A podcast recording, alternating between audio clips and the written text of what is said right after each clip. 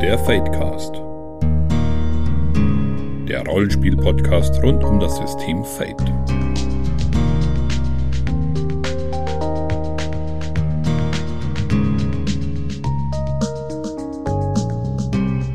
Herzlich willkommen beim Fadecast, Folge 22 heute. Und wir haben endlich mal wieder einen Gast, denn es geht an ein großes Thema, wo man, denke ich, vier Leute gebrauchen kann. Es geht um Übersetzung für Rollenspiele allgemein, aber natürlich für Fate im Speziellen.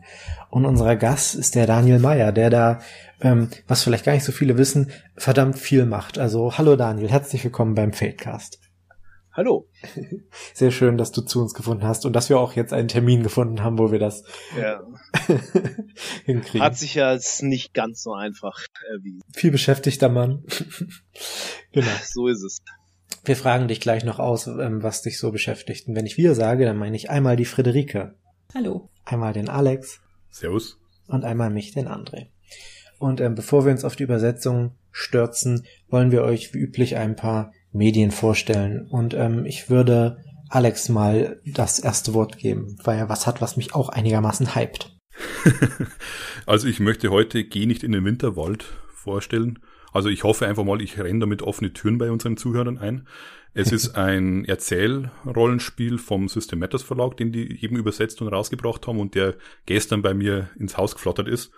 Äh, was das Besondere dann ist, ich brauche jetzt eigentlich gar nicht großartig drauf eingehen, wir verlinken mal einfach am besten die Folge vom System Matters Podcast, wo die dieses ganze System wirklich mal im Detail vorstellen, wie man spielt und dergleichen, aber vielleicht nur als kurze, kurzer Überblick. Es soll einfach ein, ja, Grusel, eine Gruselgeschichte am Lagerfeuer, soll man da eben erzählen, gemeinsam. Und es gibt schon eben einen Spielleiter, der das ein bisschen anleitet und der Rest erzählt eben wie im normalen Rollenspiel auch jeweils ihren Charakter mit dem kleinen Unterschied, dass man nicht sagt, ich gehe in den Wald, sondern man gibt's ja Namen, also keine Ahnung, Paul geht eben in den Wald hinein und Paul versucht dann, eben über den Stamm äh, zu balancieren, der über diesen reißenden Fluss ähm, führt und so weiter. Also man versucht von Haus aus schon mal, sich etwas von seinem Charakter zu trennen hat in meinen Augen natürlich den Vorteil, klar ist es erstmal ungewohnt, aber man ist vielleicht dazu eher bereit, nicht sich, sondern den Paul dann in Situationen zu bringen, die dann vielleicht nicht ganz so ideal ausgehen könnten oder die halt einfach mehr Potenzial für dieses Gruselfaktor dann eben bieten können. Und das Würfelsystem basiert letztendlich auf einem einzigen W6, äh, sehr einfach gehalten in dem Büchlein, das super illustriert ist, und gefällt mir unbandlich gut. Also Respekt an ja. die kompletten System Matters Verlag wieder. Schaut toll aus. Ist nicht nur das System drin, es sind, glaube ich, vier Abenteuer schon drin, die man da spielen kann. Es sind Tipps dazu, wie man diese Stimmung eben äh, erzeugen kann und also da ist wirklich einiges geboten. Ja. Und ja, wie gesagt, also ich möchte jetzt auch gar nicht großartig drüber reden. Am besten, wer Interesse dran hat an so einem Erzählspiel, wir verlinken einfach mal die Folge da haben sie sich wirklich Mühe gemacht, um einfach das mal wirklich im Detail vorzustellen. Das ist so, ich glaube, das Spiel soll so die Lagerfeuer-Atmosphäre einfangen. Also, dass man so wirklich so Lagerfeuer, äh, Grusel- und Horrorgeschichten. Genau, eben dieses, sei es jetzt, ein, also grundsätzlich haben sie jetzt dann eher so angelegt, so Puritanerzeit, ähm, verlassenes Dorf am Rande eines düsteren Waldes, in dem es immer neblig ist, der immer kalt ist, auch im Hochsommer und wo eigentlich niemand reingehen sollte, aber wie es natürlich bei solchen Geschichten ist, äh, geht halt doch aus dem einen oder anderen Grund freiwillig oder unfreiwillig gehen dann die Leute dann doch rein und dann entspinnt sich eben diese Geschichte. Aber man kennt ja, könnte jetzt genauso gut einfach ein Wagen mit Leuten sein, der versucht durch den Wald zu fahren und dann stehen bleibt und dann eben immer das Kratzen am Autodach und so zu hören ist und genau darauf basieren dann eben äh, diese Geschichte sich entspinnt. Genau solche Stories und solche Geschichten möchte dieses Spiel dann eben äh, unterfüttern mit ganz einfachen Regeln und kleinen Mechanismus, mit dem es immer ähm, ja, schlimmer in gewisser Weise für die Leute schon ein bisschen wird, ja. Aber das ist offen genug, dass es jetzt nicht unbedingt mit dem Tod der Charaktere enden muss. Ich habe meine Kinder schon vorgewarnt. Ich habe gesagt, Halloween spätestens möchte ich mal mit ihnen eine Runde spielen und dann werde ich doch nicht, nicht den Splatter-Horror auspacken, sondern mal schauen, was mir dann einfällt. Aber man kann es halt einfach wirklich so machen, dass am Ende, wenn sozusagen für den Charakter alles im Bach runtergeht, er kann sterben, er kann sich im, für immer im Wald verlaufen oder eben das Kind kann dann eben schreiend äh, wieder nach Hause laufen und voller Angst und einfach sich dann da unter der Bettdecke äh, verstecken vor den vor eben diesen Spukgestalten und dergleichen, was da begegnet ist. Also man kann es dann schön anpassen, wie sie das alles steigern und was letztendlich dann die Endkonsequenz für die Charaktere eben sein soll. Je nachdem, was man immer erzählen möchte. Die werden erstmal schön traumatisiert und ja, einmal Evil Dead, genau. genau. ähm, auch in derselben Reihe wie das großartige Kagematsu erschienen bei System Matters. Also die haben jetzt wohl öfter mal vor, diese kleinen Indie-Rollenspiele rauszubringen. Und das ist genauso empfehlenswert, genauso günstig und ja, sollte alles viel mehr gekauft werden. Ja, habe ich schon gemacht auf der RPC. ich habe sogar vorbestellt. Man kann mal vorbestellen bei System Matters. Also ja, Daumen hoch. Also das heißt, äh, der komplette Fadecast besitzt dieses Regelwerk. Das ist doch schon mal ein, eine Empfehlung. Statistisch gut, ja. Qualitätszeichen. Und eben mit der Vorbestellaktion haben sie ja genug Leute gefunden, dass sie der System Matters Verlag sogar noch ein eigenes kleines Büchlein dann macht, wo sie ein, nicht nur in diesem amerikanischen Puritanierdorf das ansiedeln, sondern in verschiedenen, also in Griechenland, glaube ich, wollen sie was machen, auch in Deutschland und so weiter. Also die, die Setting-Möglichkeit noch erweitern wollen, weil sich eben genug gefunden haben, die das Ganze vorbestellt haben und da ist dieses, ja, Stretch Gold, nenne ich es jetzt einfach mal, wurde freigeschaltet. Ja. Geh nicht in den Winterwald, also ja. Okay, ich werfe ganz kurz ein, ähm, hat schon mal jemand Erfahrung mit Klickerspielen gehabt? Äh, Cookie-Clicker oder was heißt das? Genau, so diese Richtung. Oh. oh, dann könnte das jetzt gefährlich für dich werden.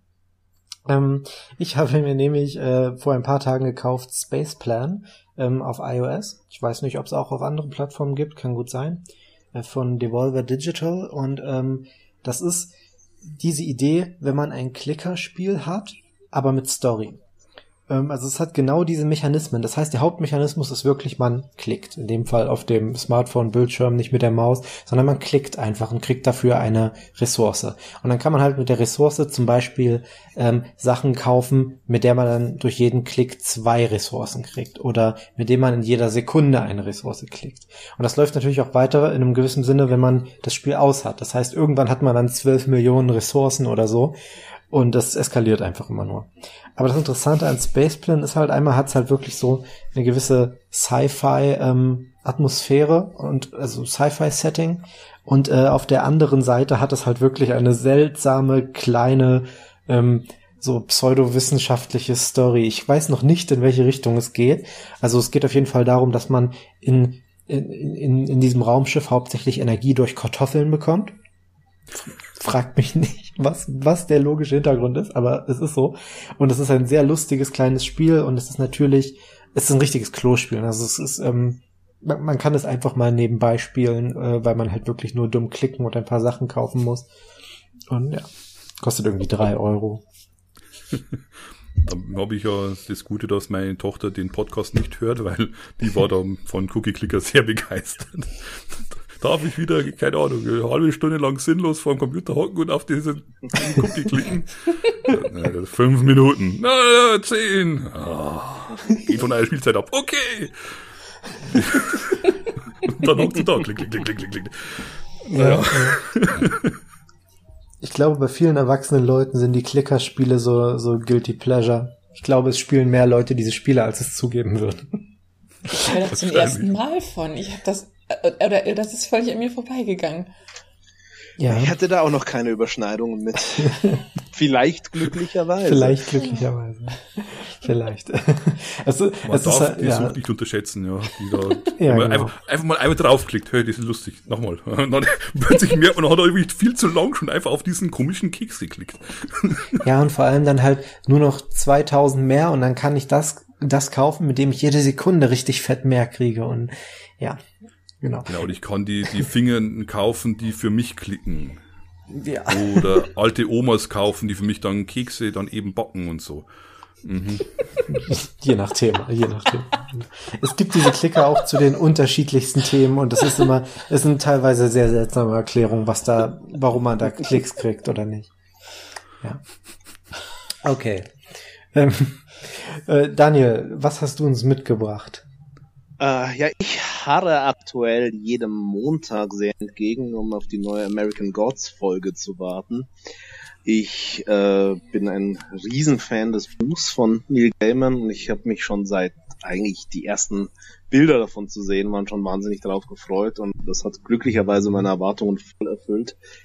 Es ist, man kann darüber diskutieren, ob die Gewaltexzesse ganz so exzessiv hätten sein müssen. Mhm. Aber ich mag sehr, wie die Handlung umgesetzt äh, wird. Ich mag die Ergänzungen im Vergleich zum Buch. Es sind ja ganz neue Handlungsbögen äh, auch mit aufgenommen worden. Und äh, bin sehr begeistert. Mhm.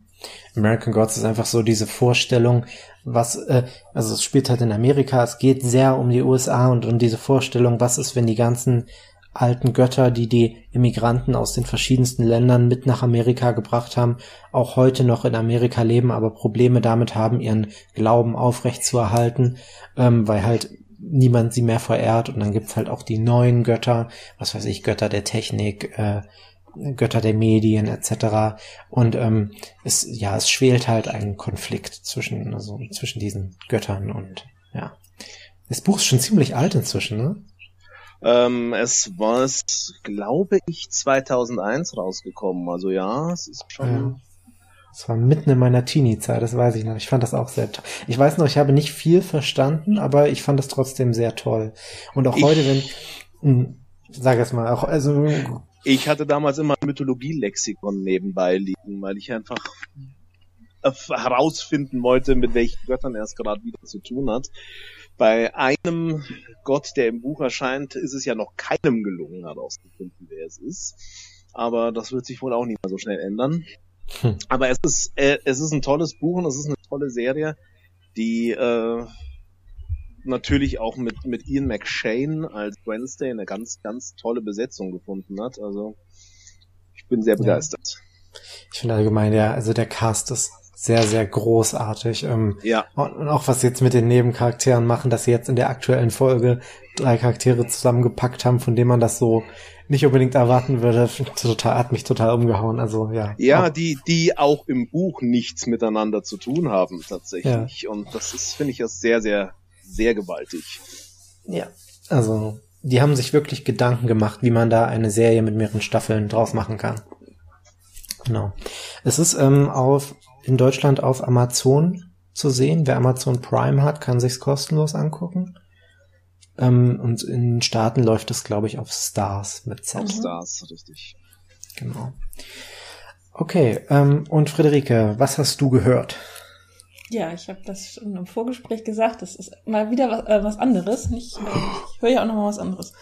Ähm, ich finde, es passt auch gut zu American Gods, weil es halt was unglaublich Amerikanisches ist. Es ist eigentlich, ja, uramerikanisch. Und zwar ähm, habe ich äh, Bluegrass gehört. Also wer das nicht kennt, ähm, beziehungsweise den Namen kennt vielleicht nicht jeder, aber jeder weiß, was Bluegrass ist, meiner Meinung nach, weil das ist diese unglaublich amerikanische Country-Musik mit dem Banjo drin. Das Banjo muss drin sein. Nee, das ist so. Tatsächlich, das Banjo ist das wichtigste Instrument im Bluegrass. Ohne Banjo ist es kein Bluegrass, dann ist es irgendwas anderes. Das ist Country. Ja, und ähm, ich bin halt auf YouTube im Zuge einer Musikrecherche auf eine Band gestoßen, die nennt sich The Dead South. Besteht aus ähm, vier Typen, halt ein ja, Sänger, Gitarrist, äh, Mandolinenspieler, Banjo-Spieler natürlich und ein Cellist. Und ähm, wie man es vermutet, kommen die natürlich aus Kanada. Mhm. Ja. Natürlich. Natürlich. Woher kommt denn sonst so eine Bluegrass-Band? Weil Bluegrass ist ja mehr sowas aus den Südstaaten von Amerika. Natürlich kommt man dann aus Kanada. Nee, ist sehr cool. Ähm, die haben, gibt seit 2012, haben drei Alben schon gemacht. Äh, ich werde das nachher auch noch verlinken. Und ähm, es ist halt, ja, also man denkt da natürlich immer so ein bisschen an sowas, so, so, so, so, ich weiß nicht, also bei Country denke ich immer so an 60er Jahre Trucker-Kneipen. Es mhm. ist schon sehr lustig. Ich finde es ist also äh, sehr abwechslungsreich, ist mal auf jeden Fall was anderes. Und um, ja, ich glaube, die, die Europatournee endet jetzt am Samstag, aber ansonsten, ähm, die haben wohl, soweit ich das weiß, hatten oder haben einen deutschen Manager. Das heißt, sie sind auch sehr viel in Europa. Also wenn man mal irgendwie Gelegenheit hat, sich die anzugucken. Ich glaube, das ist schon sehr witzig. Hm. Ein bisschen Abwechslung. Nicht schlecht. Wir haben tatsächlich ein paar sehr nette Rückmeldungen zu unserer letzten Folge bekommen. Äh, es ging um Fate Achievements. Und ähm, mich freut erstmal grundlegend, dass die prinzipiell so gut angekommen sind wie bei uns auch. Also dass es offenbar keine schlechte Idee war, die Folge darüber zu machen.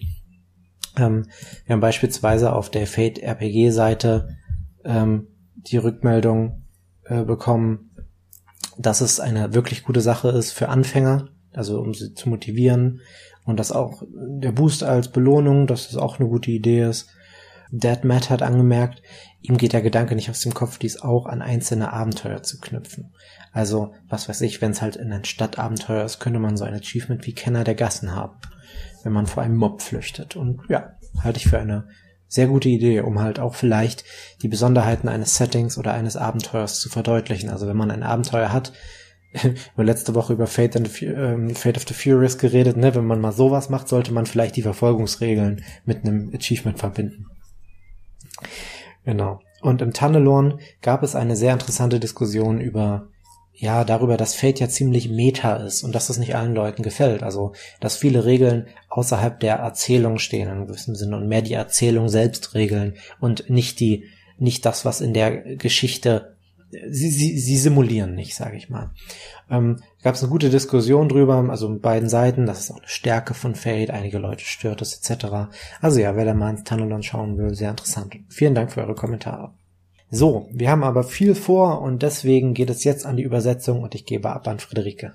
Ich gebe auch gleich weiter. Ich, äh, wie gesagt, wir haben uns ja heute einen Gast eingeladen ähm, und deswegen würde ich dem Daniel jetzt auch erstmal das Wort erteilen, dass du vielleicht ein bisschen erzählst, ja, also wer bist du, das haben wir schon gesagt, aber ähm, was machst du so äh, für Fate, vielleicht auch noch, um, wenn du nicht für Fate übersetzt und ja, Warum bist du, du heute übersetzt. hier? Ja.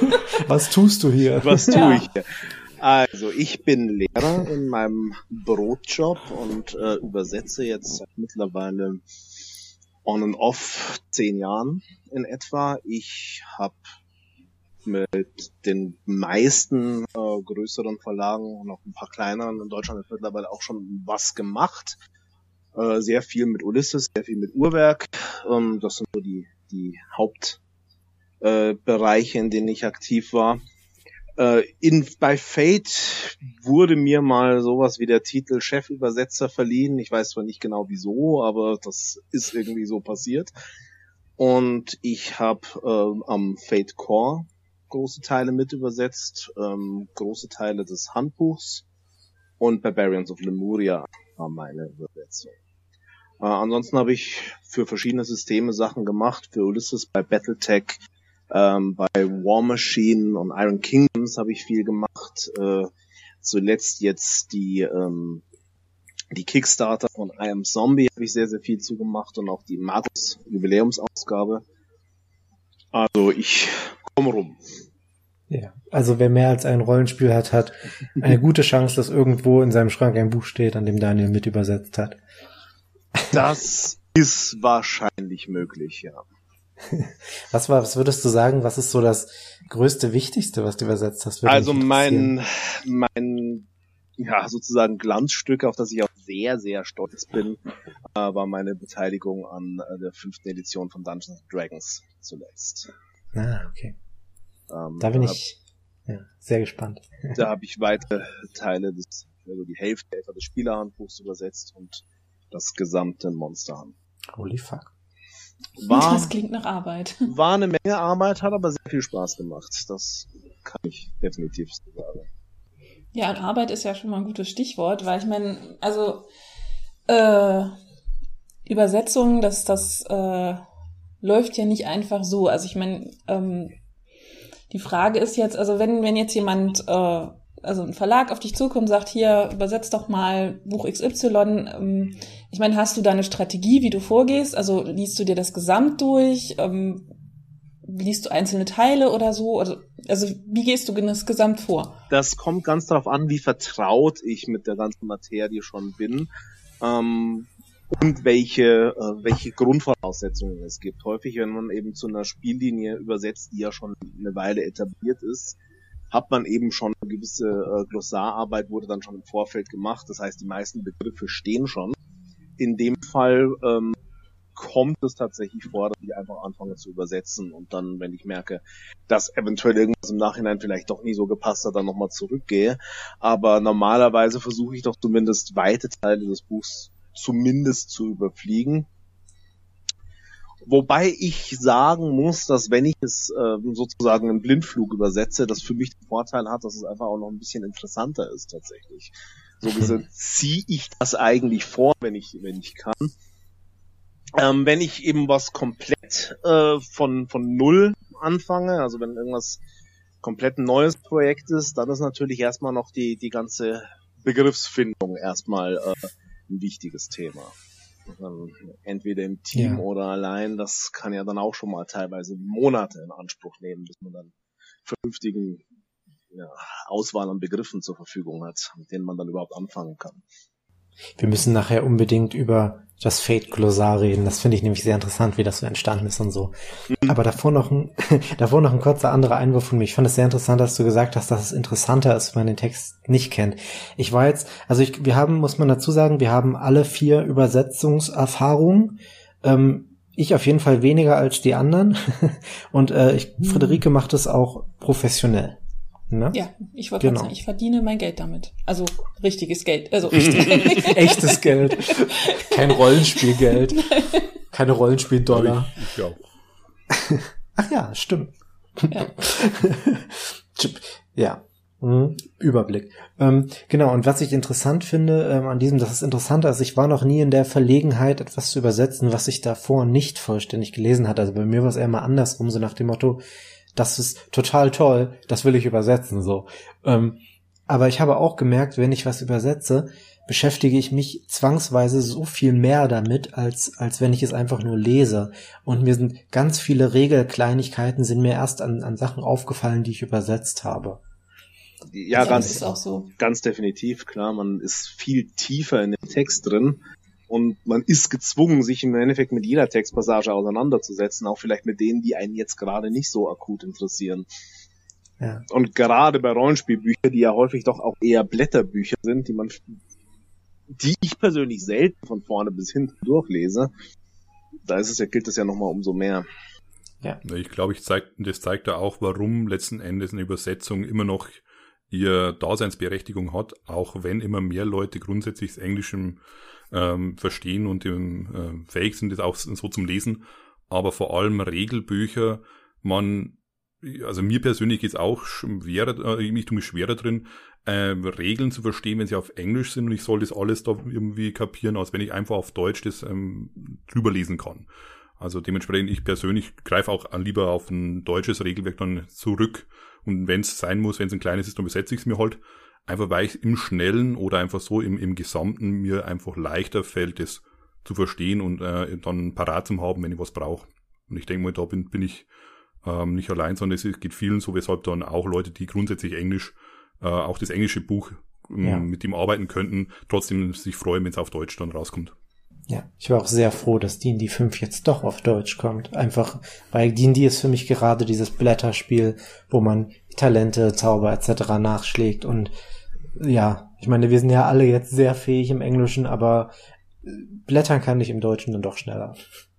Es ist auch einfacher, wenn du das deutsche Buch hast, als wenn du Sachen on the fly übersetzen musst, weil ich meine, ja. wie, ich, ich weiß es nicht, also die meisten Leute, mit denen ich spiele, ja, sind des Englischen auch so mächtig, dass sie ein englisches Rollenspielbuch durchaus lesen können, aber es gibt halt auch immer wieder Ausnahmen oder es ist halt so kompliziert geschrieben, das gibt's ja nun auch.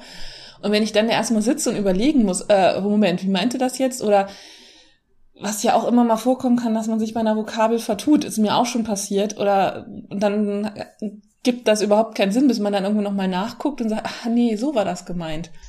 Ähm, ich persönlich muss einfach sagen, dass für mich, weswegen ich deutsche Regelwerke am Tisch einfach vorziehe, für mich gibt es nichts Schlimmeres als so ein komisches Sprachkauderwelsch am Tisch.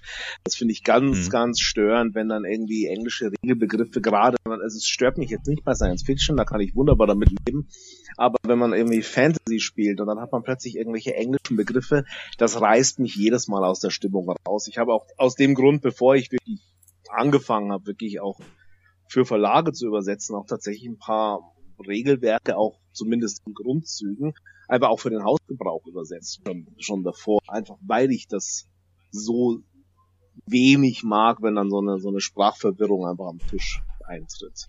Mhm. Das geht auch vielen Leuten so. Was, was, ist, was ist deine Meinung zu den Game of Thrones Übersetzungen? Ist ja immer so eine interessante Frage. Ich muss gestehen, dass ich die letzte Game of Thrones Übersetzung gelesen habe. Das war die erste vor vielen, vielen Jahren und ich glaube, es gibt mittlerweile eine neue. Ne? Ja. Genau, es, es gab, es gab, glaube ich, die erste war, war die, die nicht die Original, also die die Originalnamen übersetzt hat. Mhm. Und die nee. neuere hat viele englische Namen übernommen. Nee, genau andersrum. Andersrum. Okay. In, der, in der ersten war es so, ich habe die erste gelesen, das war äh, die noch mit diesen unglaublich komischen Covern, die überhaupt nichts mit den Büchern mhm, zu tun haben. Irgendwie mich, so, ja so, wir haben hier eine Stock Art Fantasy äh, Sammlung, lass uns doch mal irgendwas nehmen, da, äh, da ist eine Königin, das passt irgendwie so ungefähr. und da waren die Namen, also da hieß äh, Jon Snow tatsächlich auch noch Jon Snow. Und in der deutschen, in der neuen deutschen heißt er jetzt Jon Schnee. Das ist ja auch an sich nicht falsch. Da finde ich, das geht auch noch. Oder dass sie halt wie also ich, da gab es irgendwie noch die Leute, die irgendwie Stone und Rivers und sonst was hießen, das das wurde dann alles übersetzt, aber mein absolutes Highlight ist, dass sie aus der Insel Pike im Deutschen die Insel Pike gemacht haben. Im Englischen wird sie P-Y-K-E geschrieben, im Deutschen P-E-I-K. Mhm. Und da denke ich mir immer so, nee, wer hat denn das genehmigt? Ach, das, das kann also, ich verstehen. Das kann ich tatsächlich mhm. verstehen. Ähm, ich persönlich bin, also wenn es um, um Fantasy geht, eigentlich immer dafür, sprechende Namen zu übersetzen. Ähm, das ist aber auch mehr meine persönliche Vorliebe und ich bin auch der Meinung, dass man einfach Worte, die offensichtlich Englisch sind, irgendwie eindeutschen sollte. Also ich kann verstehen, warum man sich für Pike entschieden hat, auch wenn es natürlich vom Schriftbild her wirklich behämmert ist. Ja, also mhm. ich hätte es verstanden, wenn sie, also bei vielen anderen Namen haben sie ja versucht, irgendwie so eine deutsche Entsprechung zu mhm. äh, finden gut, wobei ähm, ich glaube, King, King's Landing ist zu Königsmund geworden, hat jemand auch irgendwie überhaupt keine Ahnung von Schifffahrt gehabt. Und ähm, also ich habe immer noch die Vermutung, dass tatsächlich sämtliche Begriffe einfach in irgendeine äh, Termdatenbank gelesen worden sind, die hat der Übersetzer gekriegt und dem wurde gesagt, mach Deutsch. Mhm. Und ich glaube nämlich, wenn derjenige gewusst hätte, was das ist, und noch zum Beispiel die Geschichte, dass die, die Lannisters schreiben sich ja im Original mit einem A, also, und sind ja eine ganz offensichtliche Anspielung auf die Familie Lancaster.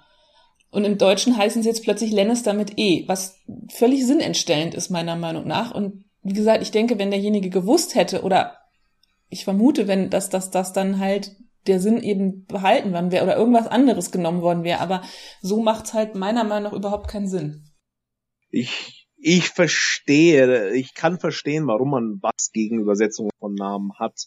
Ähm, es liegt vor allem einfach daran, dass es meistens schlecht gemacht wird. Ich glaube, das ist das größte Problem. Das ist auch, ähm, das ist total faszinierend, sich mal in dem Prozess zu befinden, wirklich so ein, so ein Klossar aufzubauen, weil ich glaube, danach, also es ist zumindest meine Erfahrung gewesen, danach sieht man Übersetzungen mit ganz anderen Augen. Also mhm. ähm, es, es wird ja gerade bei Rollenspielübersetzung wird sehr gern kritisiert, was auch oft sicher Sinn macht, ne? Ähm, sicher auch bei Glossarbegriffen, die ja sehr wichtig sind für Rollenspiele, also für, bei Fachbegriffen für, der, für die Welt sozusagen. Aber wenn man wirklich mal involviert in so einen Übersetzungsprozess war, vor allem wenn mehr als mehrere Leute daran beteiligt waren, äh, sieht man Übersetzung ganz anders und kann viel ähm, viel einfacher nachvollziehen, warum gewisse Entscheidungen getroffen wurden einer der ähm, ja doch häufigsten Vorwürfe, die man in der Hinsicht liest, ist, dass dann die Begriffe willkürlich ausgewählt worden wären. Und da denke ich mir dann jedes ja. Mal, wenn ich äh, dann eine monatelange Glossardiskussion irgendwie dazu hinter mir hatte, ja. ich mir denke, ja, mhm. so viel Willkür war das nicht. Da waren wirklich viele, viele Stunden, die da gerade teilweise für einzelne Begriffe aufgewendet worden sind. Aber man wird es nie ja. allen recht machen mit Begriffen. Das ist natürlich auch die andere. Das ist immer Geschmackssache. Also äh, beim Übersetzen ist ja immer sehr viel ja, persönliche Vorliebe, die man als Übersetzer automatisch hereinbringt.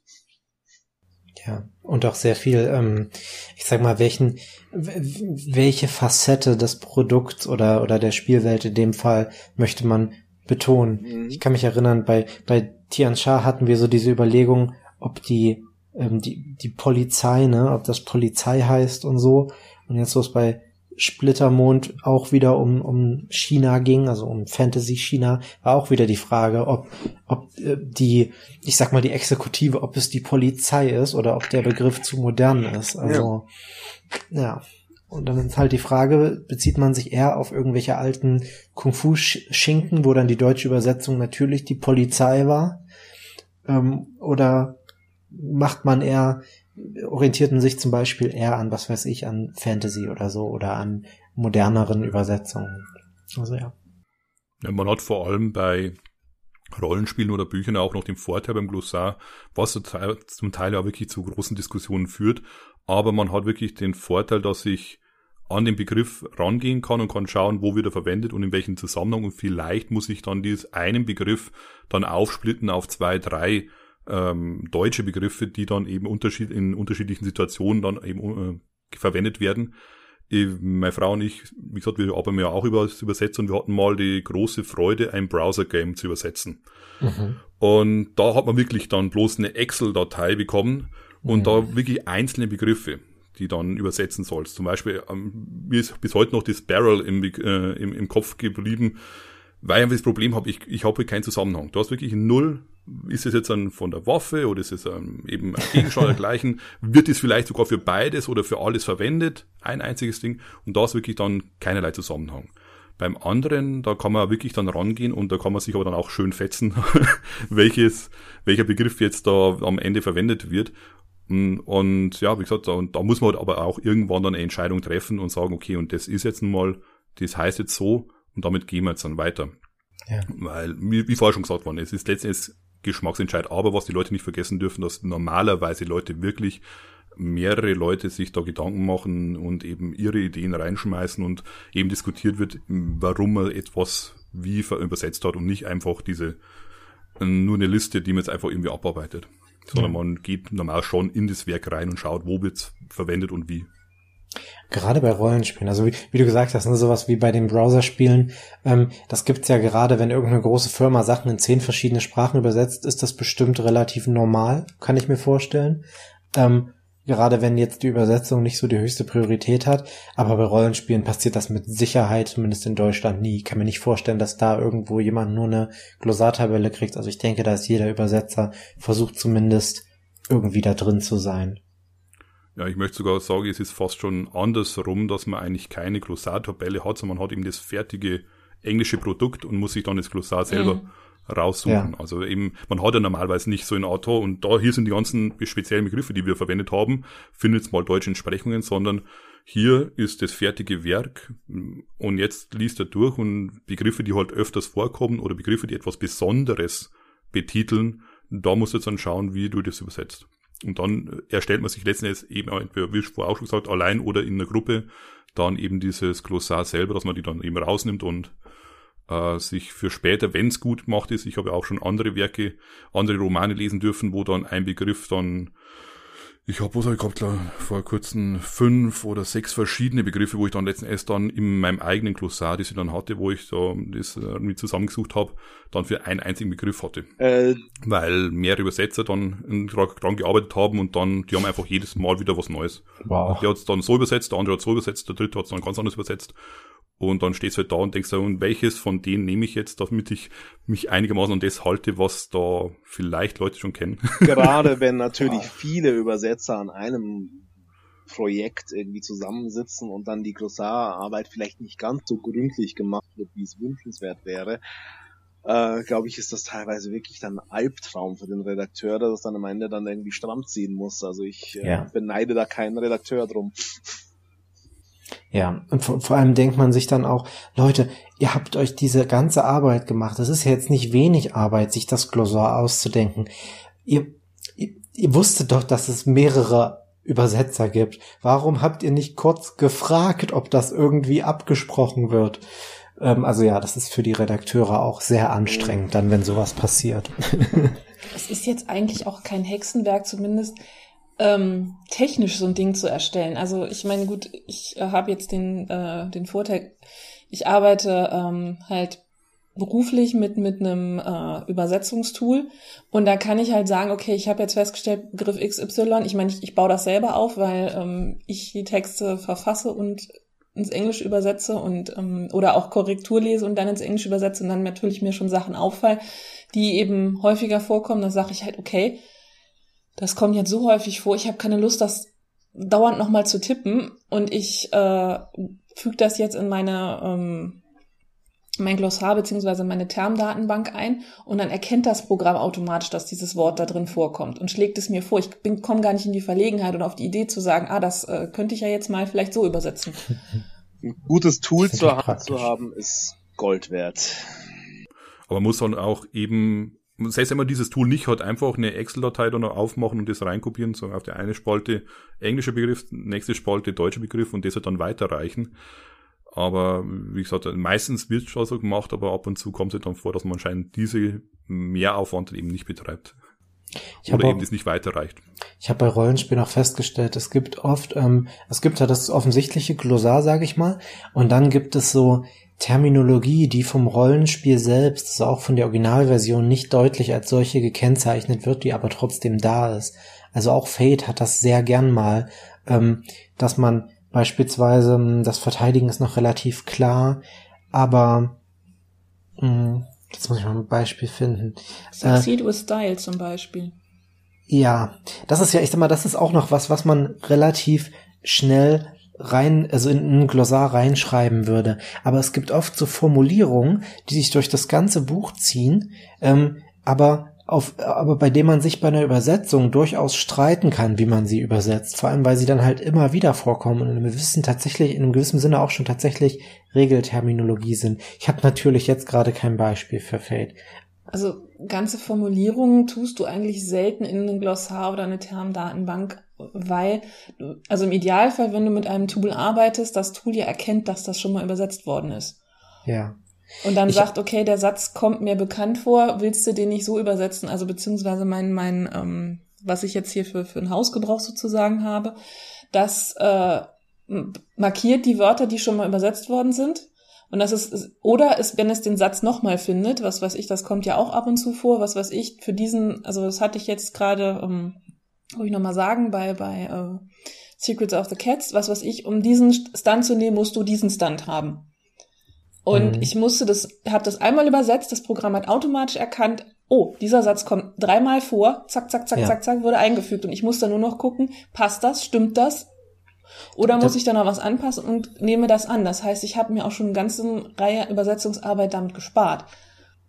Da merkt man aber auch gerade in der Rollenspielszene die, die unterschiedlichen Level der Professionalität, ja. Also ich habe jetzt nicht viel gemacht, ich habe keine Tools benutzt, aber ich habe ein Glossar benutzt. Ich weiß aber auch, von Leuten, die ins erste Mal in ihrem Leben was übersetzt haben und halt direkt einfach die Datei genommen haben und sozusagen dann von da einfach direkt ohne Glossar etc. übersetzt haben. Also es gibt auch in der Rollenspielbranche hat man sozusagen das, oder was heißt auch, gerade in der Rollenspielbranche hat man das komplette Raster äh, von kompletten Laien, äh, seien die jetzt begabt oder fähig oder nicht, das sei mal dahingestellt, das hat ja dann nichts unbedingt mit dem endgültigen Produkt zu tun, und Leuten, die das hochprofessionell machen. Und gerade wenn dann solche Leute zusammen an einem Projekt arbeiten, kann das sehr interessant sein.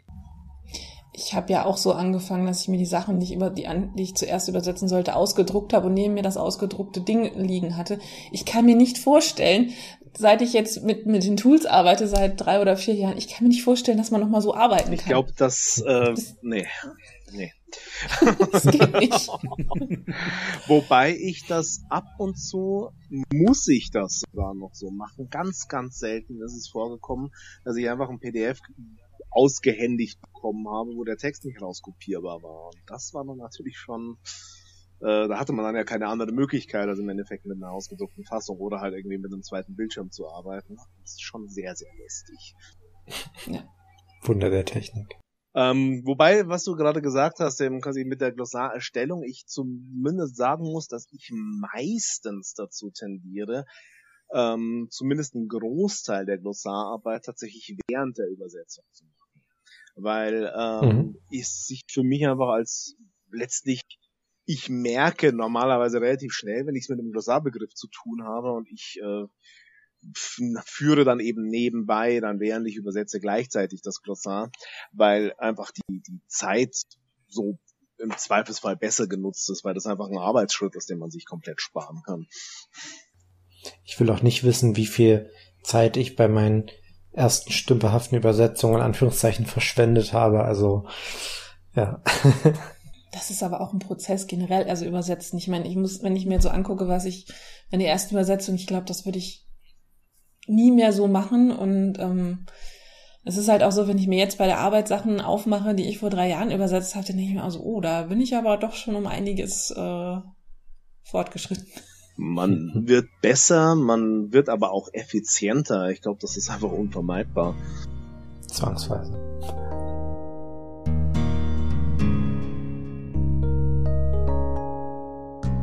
Damit endet der erste Teil unserer Folge zum Thema Übersetzungen. Vielen Dank fürs Zuhören und bis bald. Euer Fedcast.